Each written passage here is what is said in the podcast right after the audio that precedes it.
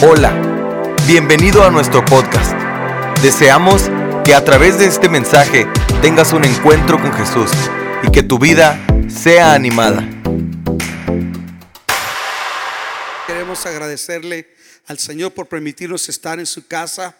El día de hoy Dios tiene una palabra para nosotros. Dios tiene, una palabra para su vida. Y quiero invitarlo a que vaya conmigo al libro de los Salmos. Salmo capítulo 81, el versículo número 6 en adelante. Salmo 81, 6.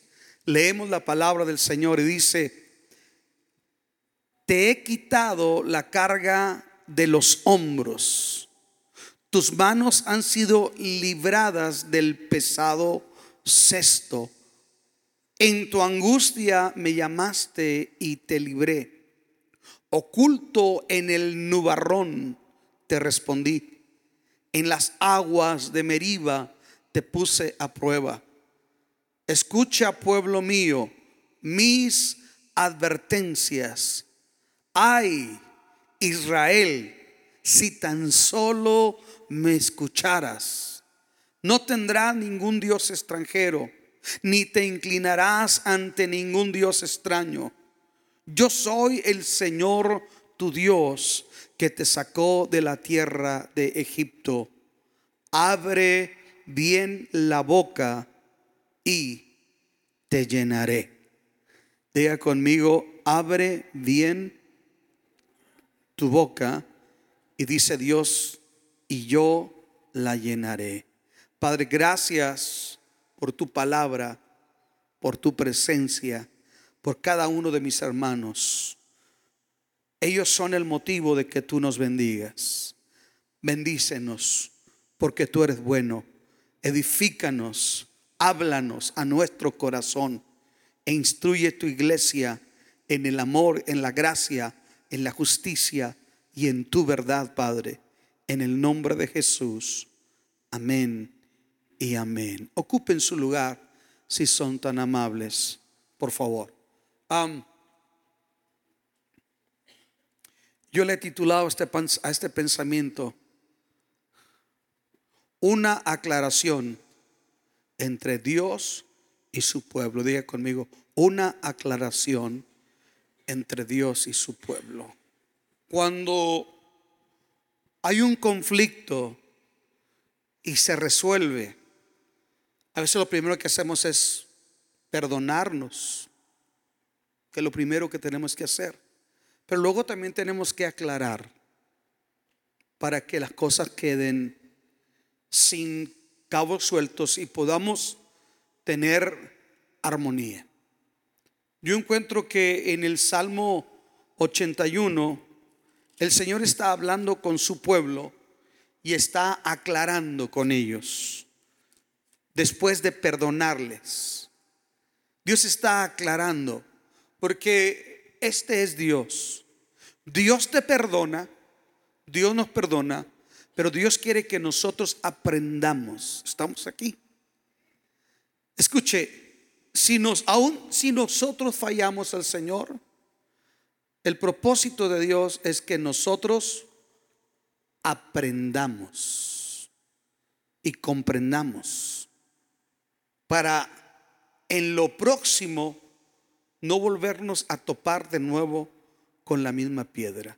Y yo encuentro que lo primero que Dios hace es enfatizarnos, no que Él nos reproche, pero Dios hace esto. Dios nos hace un énfasis en en que nosotros recordemos lo que Dios ha hecho por nuestras vidas. Quiero que vea conmigo cómo Dios nos hace que nosotros tengamos memoria, que recordemos que Dios ha sido bueno. El versículo 6 le está diciendo Dios a su pueblo, te he quitado la carga de los hombros tus manos se han librado del pesado cesto. En tu angustia me llamaste y te libré. oculto en el nubarrón te respondí, en las aguas de Meriba te puse a prueba. Dios le está hablando a su pueblo sobre sucesos pasados, cosas que ya ocurrieron, para que su pueblo haga memoria y recuerde lo que Dios hizo en el pasado por ellos. Yo quiero hacerle una pregunta. El enemigo a veces hace que nosotros nos sintamos como que Dios no nos va a ayudar y que nos quedamos solos. Y el enemigo le ha hecho a usted que se le olvide en un momento por lo, lo duro de la prueba, que se le olvide lo bueno que Dios ha hecho en el pasado. ¿Sabe? El escritor Chuck Swindoll dice esto cuando habla de la prueba. Dice que a veces la prueba es tan fuerte, es tan aturdidora, nos sacude de tal manera que pareciera que a veces Dios se desdibuja, como si Dios se borrara delante de nosotros. Y sabe, al mismo Señor Jesús sintió en un determinado momento como que Dios, el Padre, lo abandonaba y se olvidaba de él. Jonás se sintió enojado y creyó que Dios lo había abandonado. Elías le dijo a Dios, Dios, mátame, quítame la vida. No le hallo razón.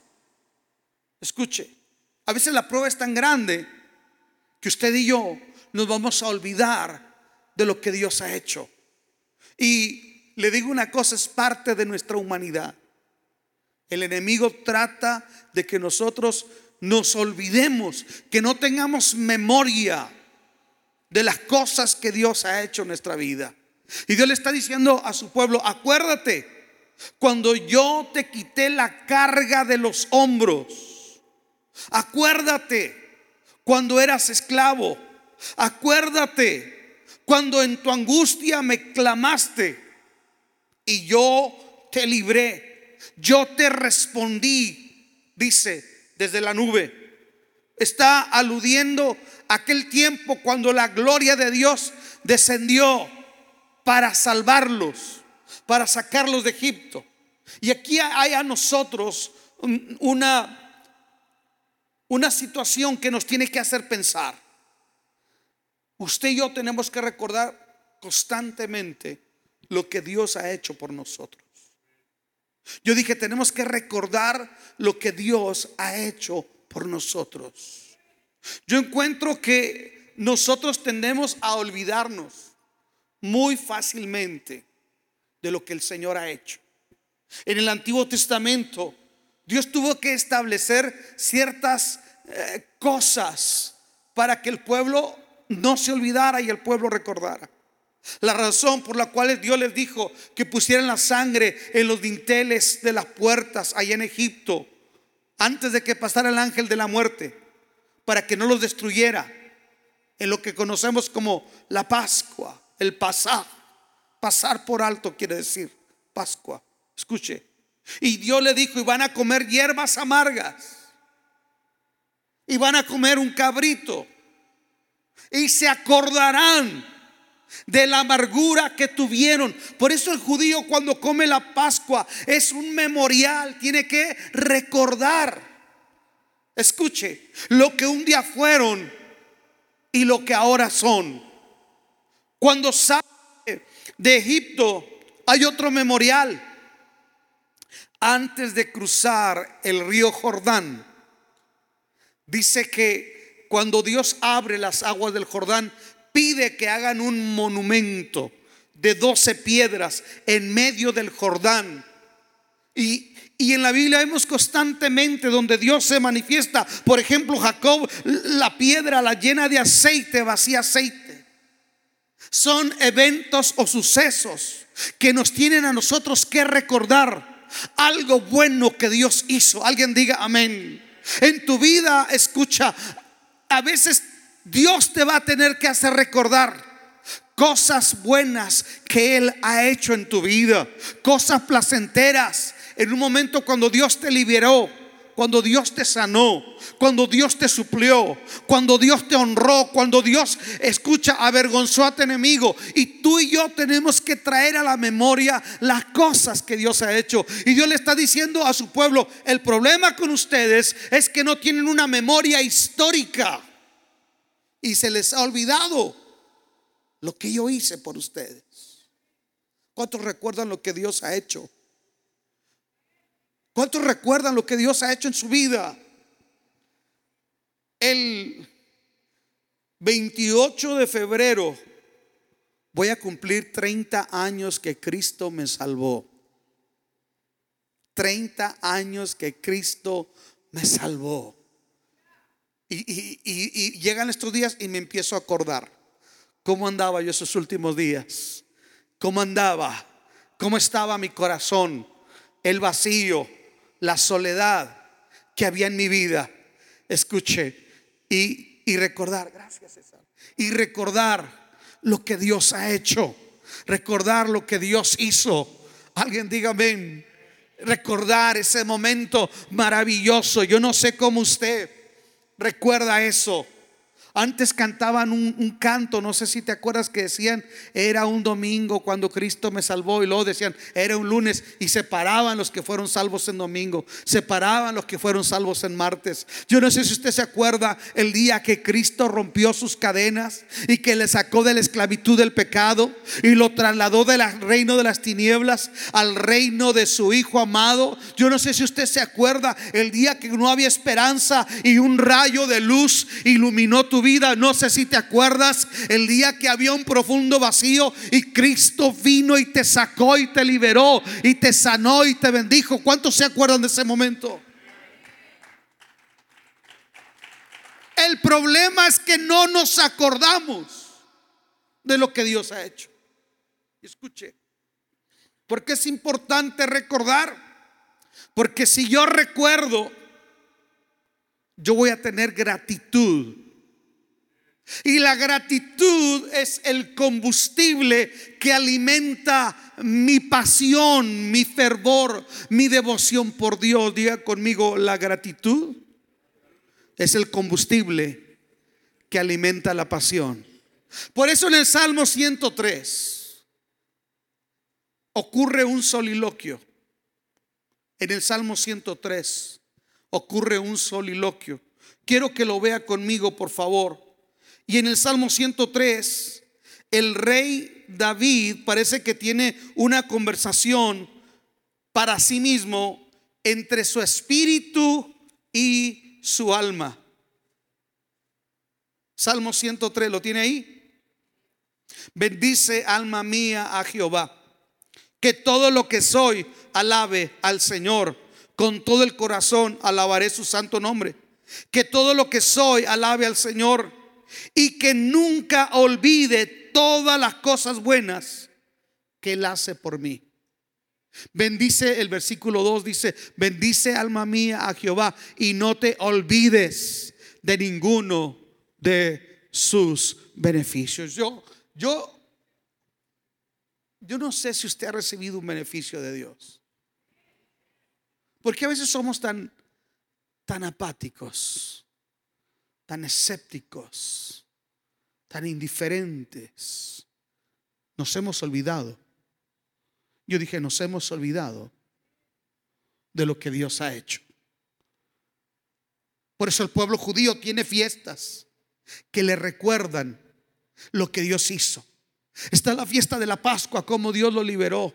Está la fiesta del Purim, de cómo Dios lo libró en el día en los días de, la reina Esther. Las fiestas a ellos le recuerdan la fidelidad de Dios. Son memoriales. Están ahí para recordarles lo que Dios ha hecho. Escuche, yo no sé si usted recuerda y valora lo que Dios ha hecho en su vida. Yo no sé a cuántos de ustedes el Señor lo sacó de la droga. Yo no sé a cuántos de ustedes el Señor lo sacó de un vicio.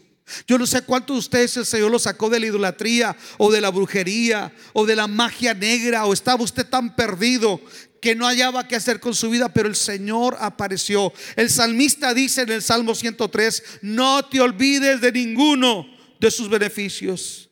Él es el que perdona todos mis pecados.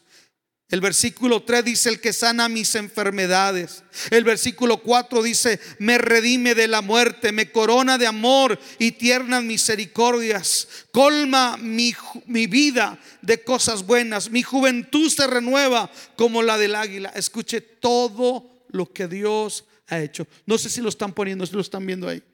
Todo lo que Dios ha hecho. El problema, por eso a veces nosotros no tenemos pasión. Y no tenemos pasión porque no tenemos gratitud. Ya se nos olvidó lo que Dios hizo. Yo dije, ya se le olvidó lo que Dios hizo. Mire hermano, aquí hay gente que me vio llegar a la iglesia como oveja. Está la hermana Marilis aquí y los hermanos Vargas. Más o menos, ellos, bueno, los hermanos son, Beto es creado en la iglesia, ¿verdad? Y, los hermanos Vargas, cuando yo llegué, ellos ya eran salvos. Pero hace 30 años y yo me estoy acordando y estoy celebrando. Y me da nostalgia y me da alegría. Y puedo voltear para atrás y puedo decir, Dios ha sido bueno. Valió la pena caminar con Dios. Yo dije, vale la pena caminar con Cristo. Necesito más pasión. Alguien diga amén. Porque necesito gratitud, porque en los últimos días se va a multiplicar la maldad el amor de muchos se va a enfriar. Lo otro platicaba con uno de mis hijos. Le decía, era un caso, le decía, no te sorprendas ver gente así. La gente más mala y la más gente más buena, yo la he conocido dentro de la iglesia. Porque Judas no era un inconverso. Judas era uno de los doce. Pero sabe una cosa, usted ha vivido, ha habido todo tipo de gente, todo tipo de situaciones, pero usted dice, yo recuerdo lo que Dios hizo en mi vida. Lo que Dios hizo en mi corazón. Así es que escuche, de repente deténgase y dije, Señor, gracias. Y diga, por de dónde tú me sacaste. De qué condición tú me sacaste. Alguien puede levantar sus manos y decirle, Señor, gracias. Te agradezco por lo que tú hiciste, de dónde tú me sacaste. Aleluya. Yo recuerdo cuando llegó hermana Celia a la iglesia. Llévate su mano, hermana preciosa. Celia escuchó el radio y Dios la tocó. Celia fue salva por el ministerio de radio de la iglesia. Dios tocó su vida. Wow, y me da gusto verla que sigue aquí trabajando para el Señor. Es nacida en Cántico Nuevo, made in Cántico Nuevo. Y sabe, siempre algo que yo voy a hacer es que le agradezco al Señor por lo que Dios ha hecho. Dios le está diciendo, se les olvidó lo que yo hice por ustedes. Permítanme. Se les olvidó. Y cuando se te olvida, pierdes la gratitud. ¿Qué otra cosa Dios le dice a su pueblo? Quiero que lo vea conmigo. Le dice, yo te probé, el versículo 7. En tu angustia me llamaste y te libré oculto en el nubarrón te respondí. Y luego le dice, en las aguas de Meriba te puse a prueba. Escucha. Dios está diciendo, no solamente te salvé, sino en tu caminar conmigo te he probado. Es decir, llegó un momento donde parecía que ya no ibas a poder seguir adelante. Porque en el caminar cristiano llega un momento donde vienen pruebas donde parece que ya no vas a poder seguir adelante. Parece que tus fuerzas se acaban. Parece que el panorama que está delante de ti es tan difícil que no vas a poder avanzar. Pero Dios le dice al pueblo de Israel, ¿te acuerdas cuando te probé? Ya le está hablando en el terreno de la salvación. ¿Cuántos se recuerdan cuando Dios los ha probado? Yo no sé si hay alguien que me entienda aquí, que como cristiano no todo ha sido fácil. No todo ha sido color de rosa. Porque Jesús dijo que el reino de los cielos se hace fuerte. Solamente los valientes lo arrebatan. Por eso dice que los cobardes no entrarán en el reino de los cielos. ¿Cuánta gente ha llorado en un altar y le ha jurado amor eterno al Señor? ¿Cuánta gente no ha experimentado la bendición? Pero cuando viene la prueba, desertan, se apartan, dejan los caminos del Señor. Escuche esto. Yo recuerdo, tendría poquito de ser salvo. La iglesia a la que iba se dividió. Se dividió un problemón. Se dividió. Y cuando pasan esas cosas te sacas de onda. Yo dije, te sacas de onda. Pierdes el balance. Y yo acuerdo que hubo gente que se apartó. Y a mí me dijeron, creíamos que te ibas a apartar porque estabas muy nuevo y te tocó ver cosas difíciles. Yo le dije, ¿saben una cosa? No fue el pastor, no fue el copastor, no fue el diácono el que me sacó de las garras de la droga. Fue Cristo Jesús. Y Él nunca me ha hecho nada. Alguien dígame. Yo dije, Él nunca me ha hecho nada malo. Así es que si, si alguien no te saluda, escucha, tú alaba a Dios. Tú sigue a Cristo. Tú no puedes basar tu relación con Dios por lo que aquel o aquel. No, no, no, no. Tú tienes que entender que va a haber momentos donde tú te vas a sentir solo y cansado. Es más, yo hubo gente que se molesta.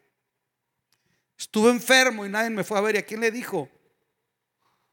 Escuche, estuve enfermo. ¿Sabe una cosa?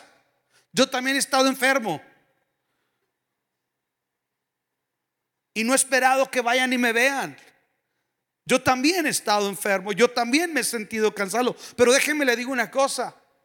Usted y yo tenemos que entender que la prueba, quien te va a ayudar y te va a sacar de ahí, no es el hermano, ni tu hermano, ni tu vecino, es Dios. Es un asunto que creces o desertas.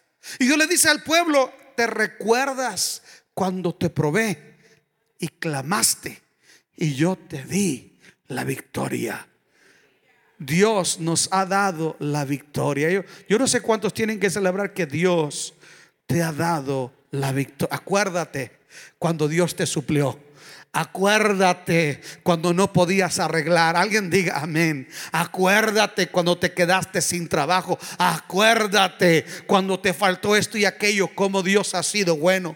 Como Dios nos ha suplido. El problema es que no tenemos memoria. Dios ha sido bueno. Vamos, levanta tus manos y di, Dios me ha escuchado. Dios me ha probado. Y Dios me ha dado la victoria. Estamos hablando. Este mensaje es aclaración entre Dios y su pueblo. wow. ¿Qué más? Aquí hay una situación. No solamente habían olvidado lo bueno que Dios había hecho, no solamente habían olvidado que Dios les había dado la victoria. ¿Quién está pasando por una prueba en este momento? Levante su mano. Dice, pastor, yo estoy pasando por una prueba. Levanta tu mano en alto. Déjame te digo algo. Llegará el día, apúntalo. Yo dije, apúntalo. El otro día, en diciembre, yo estaba pasando por una prueba. Y al mismo tiempo tenía que escribir un sermón. Y yo estaba pasando por una prueba. Y sabe que me puse a orar y clamé al Señor. Y Dios me dio este versículo. Dios me habló de esta palabra. Y apunté ahí la fecha. 25 de diciembre del 2019. Aleluya. Y Dios me dio una palabra donde Él me decía que Él me iba a dar la victoria. ¿Y saben que Dios me dio la victoria? Y volví ahí en la Biblia donde había subrayado, había puesto esa fecha y volví a poner esta otra fecha, enero tal. Dios me dio la victoria. Apunta ahorita que estás en prueba. Apunta en un diario de notas. ¿Sabes por qué? Para que también apuntes cuando Dios te contestó. Y el día de mañana vuelvas a leerlo y digas, aquí Dios me ayudó. Ahora que teníamos la oración, Estábamos orando por nuestra hermana María Luisa Vargas. Llegó un momento donde nos dijeron, hermano, ya quítenos de la, lista de peticiones. Dios ya obró. Escucha esto. Usted que está pasando por prueba, apúntalo, porque mañana vas a voltear y vas a ver esa prueba desde otra perspectiva de victoria, desde otra perspectiva de libertad. No es lo mismo escribir tu dolor en medio de la prueba que voltear después y mirar cuando escribiste, cómo escribiste y decir, Dios me respondió.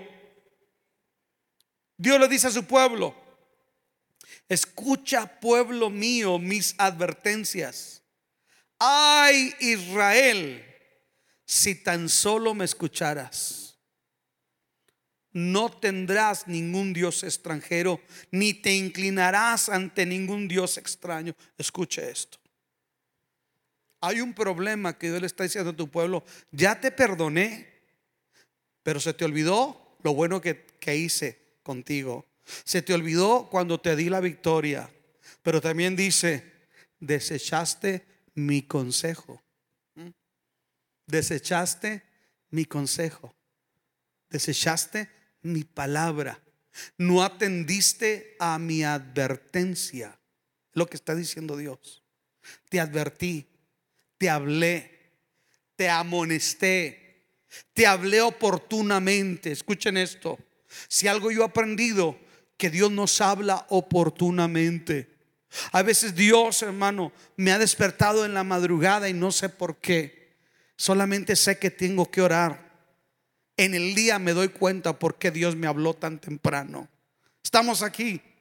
Dios le está diciendo a su pueblo, yo te hablé, yo te advertí. El problema es que desechaste mi advertencia. Mucho de nuestros problemas no son porque el diablo tenga mucho poder, hermanos. ¿Sabe por qué son muchos de nuestros problemas? Porque no atendemos el consejo de Dios. Desechamos las advertencias. Le doy un ejemplo. La Biblia dice, en la casa del justo hay abundancia de pan, pero escasea por falta de juicio. A veces no es que Dios no te supla, es que no administramos bien, por ejemplo. Y hay palabra que Dios nos dice cómo debemos ser prudentes para administrar nuestro dinero. Hay gente que se la mantiene en problemas porque primero habla y luego piensa. Aló. Sé prestos para oír, tardos para hablar, tardos para irarnos. A veces nosotros desechamos lo que Dios nos dice. a mí no me diga ahorita. Aló. Escuche. Las conversaciones con el sexo opuesto.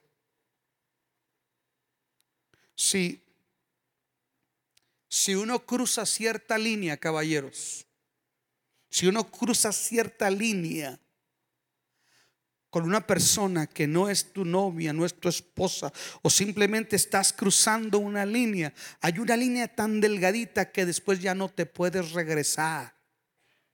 Aló, no te puedes regresar.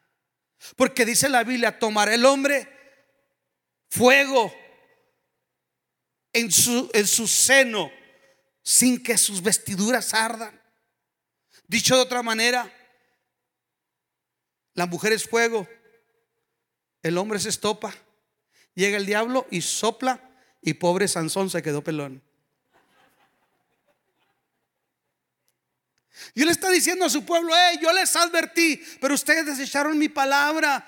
Dice, por eso, si me hubieras escuchado, no hubieras adorado a un Dios extranjero. Si hay algo que le trae ruina al pueblo de Israel en la Biblia es adorar a otros dioses. Es adorar a otros dioses.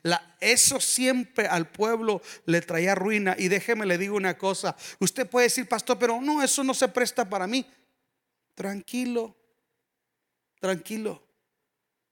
Mire, el otro día tuve que agarrar a un pastor y face to face darle una advertencia a quemar ropa.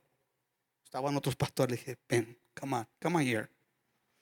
Necesitamos comernos un pollito tú y yo. ¿Sabe qué me dijo? No me digas así. No, digo, es que te lo tengo que decir. Por vengo tres meses diciéndote que cuides algo y no lo estás haciendo. A nadie nos gusta que nos den advertencias. Aló.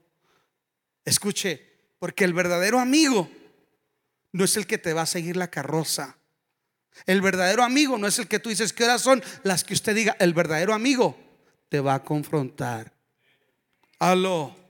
Fieles son las heridas del que te ama. Estamos aquí, hermanos. Usted necesita gente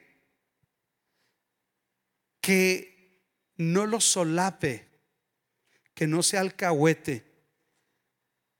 Gente santa que lo motive a hacer lo correcto. Porque Dios es así. Y no es fácil. Yo dije, no es fácil. A nadie nos gusta. Pero Dios le está diciendo, hey señores, yo les advertí a ustedes y ustedes me desecharon. Y cuando nosotros desechamos, escuchen esto, cuando nosotros desechamos el consejo de Dios, terminamos en idolatría. Usted puede decir, pastor, yo no le sobo la panza a Buda. Yo no pongo a San Antonio de cabeza. ¿Cómo habla usted de idolatría? Escuche, muchas de las veces nosotros, yo he oído casos que le he dicho a gente, hermano, tenga cuidado. Está dejando un culto por cualquier cosa esfuércese. Llego muy cansado, esfuércese. Esfuércese, dele gracias a Dios que Dios le está dando trabajo. Llegue, bañese y rápido véngase a la casa. Haga el esfuerzo. Me encanta cuando alguien me dice, pastor, ore para que me cambien mi día de trabajo porque quiero estar en la iglesia. Pero yo veo gente, hermano, que no le preocupa eso es autocomplaciente, autocondescendiente. Y vamos desechando otro versículo, otra advertencia. No dejen de congregarse como algunos tienen por costumbre. Escuchen, no deje porque es tan fácil enfriarse, hermanos. Escuchen, es tan fácil enfriarse en el camino de Dios. Es tan fácil enfriarse y es tan difícil volverse a conectar. Estamos aquí. Por eso tenemos que hacer el esfuerzo. Y cuando nosotros no atendemos el consejo de Dios, terminamos idolatrando otro tipo de cosas. Aunque no digan amén, hermanos. Pero dijo el Señor cura, esta es palabra de Dios. Y la gente dice, te adoramos, Señor. Ustedes no dijeron nada. Quiere decir que Dios está tocando ahí su corazón. Escuche. Me encanta lo que el Señor le dice al pueblo por último. Wow. La último que Dios la aclaración que le hace es conmigo nunca pierdes y no hay miseria. Diga conmigo, con Dios nunca pierdo y no hay miseria. Recuérdelo otra vez más. Con Dios nunca pierdo y no hay miseria. Mire lo que dice el versículo 10. Y si me puedes ayudar, Ray, por favor. Dice, yo soy el Señor tu Dios. Wow. Yo soy el Señor tu Dios. Israel, tú tienes dueño, le está diciendo. Tú tienes dueño. ¿Cuántos saben que ustedes tienen dueño? Tú ya no te perteneces a ti mismo, tú le perteneces a Cristo. Veo una generación que dice, si hay tiempo para esto, lo hago. No, tú tienes un dueño. Fuimos comprados no con oro ni con plata, sino con la preciosa sangre de nuestro Señor Jesucristo. Usted tiene dueño. Usted no es dueño de su tiempo y como le dicen, tú eres el dueño y el arquitecto de tu vida. No, Señor, el dueño de tu vida se llama Jesús si verdaderamente tú eres salvo. El arquitecto de tu vida se llama Jesús si verdaderamente tú eres lavado con su sangre. Alguien diga amén. Lo que pasa que hay tantos eslogan, tanto arangueo, tanto arangueo humanista, sensacionalista. Déjeme le digo una cosa, Pablo dice, "Ay de mí, soy deudor. Yo tengo un compromiso, yo me debo a alguien. Yo tengo dueño." ¿Qué quiere decir este anillo en mi mano? Yo tengo dueña. Amén. Amén. A ver, ¿cuántos tienen dueña? Levanten su mano. ¿Eh? Levanta tu mano. ¿Tienes dueña? Estarán muy chulo, pero ya tienes dueña. es que tienes que decirle, ni modo. Llegaste tarde, too late. A las lagartonas que te rodean. Tengo dueña. Alguien diga amén. Y dijo un hermano y me pegan y es por mi bien.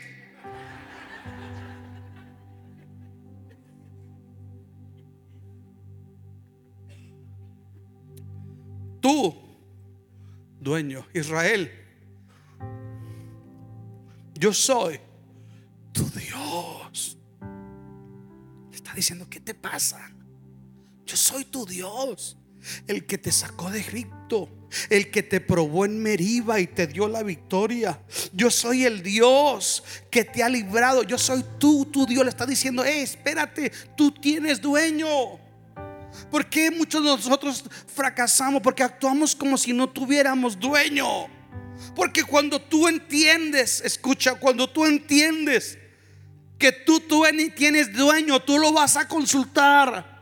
Tú le vas a decir, Señor, ¿qué quieres que haga? Señor, lo vamos a tener en cuenta. Eso es temor reverencial. Vamos a honrar. Lo vamos a poner Él en primer lugar. Tú tienes dueño. Israel, yo soy tu Dios. Acuérdate. Y le vuelvo a decir, el que te sacó de la tierra de Egipto. ¿Ya te acordaste quién soy yo? ¿Ya te acordaste ese Señor? Y mira, esta es la señal de que yo soy tu Dios. Cuando tú caminas conmigo, dice el Señor, todo lo que tienes que tener es una actitud correcta de obediencia. Lo demás es cuenta mía. Buscar más primeramente que el reino de Dios y su justicia. Y todo lo demás, ¿qué va a pasar? Vendrá en automático por añadidura. Mire lo que termina diciendo ese versículo. Abre bien la boca y te la llenaré. Ese es Dios. Yo dije, ese es Dios. ¿Sabe? Hay gente que batalla porque se quiere bendecir. Se quiere bendecir. Y no llega la bendición. Por más que tú quieras promocionarte, si no tienes la actitud correcta, no va a llegar la bendición. Yo sé lo que le estoy diciendo. Pero cuando yo honro a Dios, Dios me va a tratar como a un bebé. ¿Usted sabe cómo le dan de comer a los bebés? Agarra la cuchara.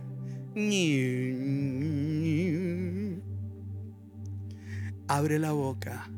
Pero a veces somos como Pepe el malcriado. Nos dan la cuchara y escupimos para afuera la comida. Wow. Eso hemos sido nosotros.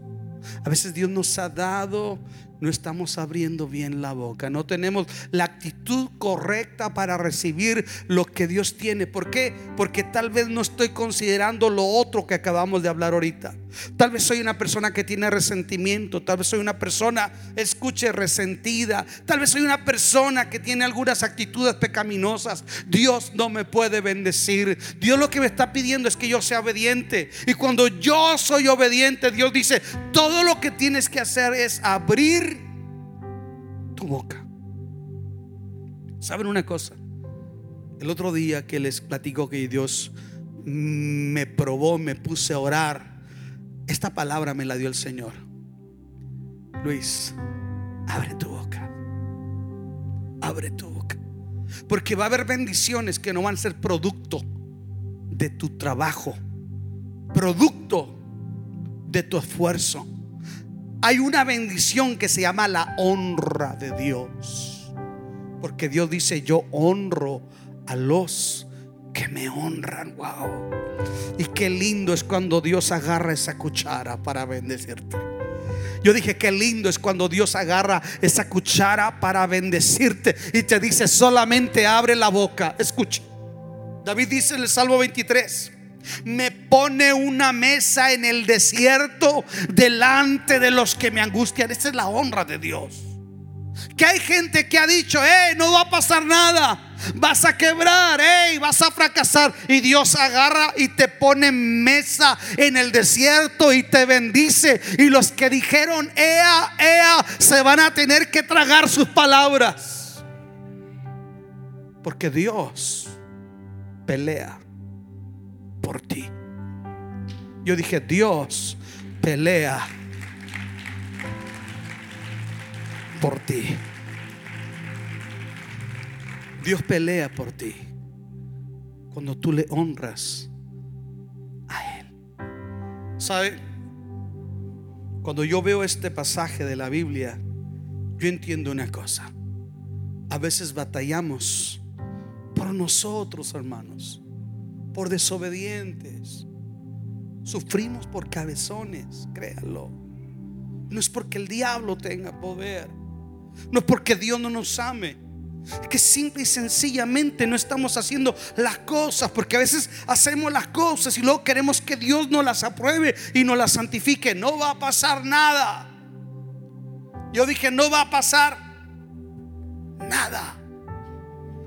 Tú vas a honrar a Dios y Dios te va a honrar a ti. Reciben esta palabra. Póngase de pie, por favor, y denle un aplauso a Jesús. Deseamos que Dios haya hablado a tu vida de una forma especial. Si deseas saber más sobre este ministerio, visita nuestra página www.canticonuevo.tv y nuestras redes sociales Cántico Nuevo EP. Y recuerda, tus mejores días están por venir.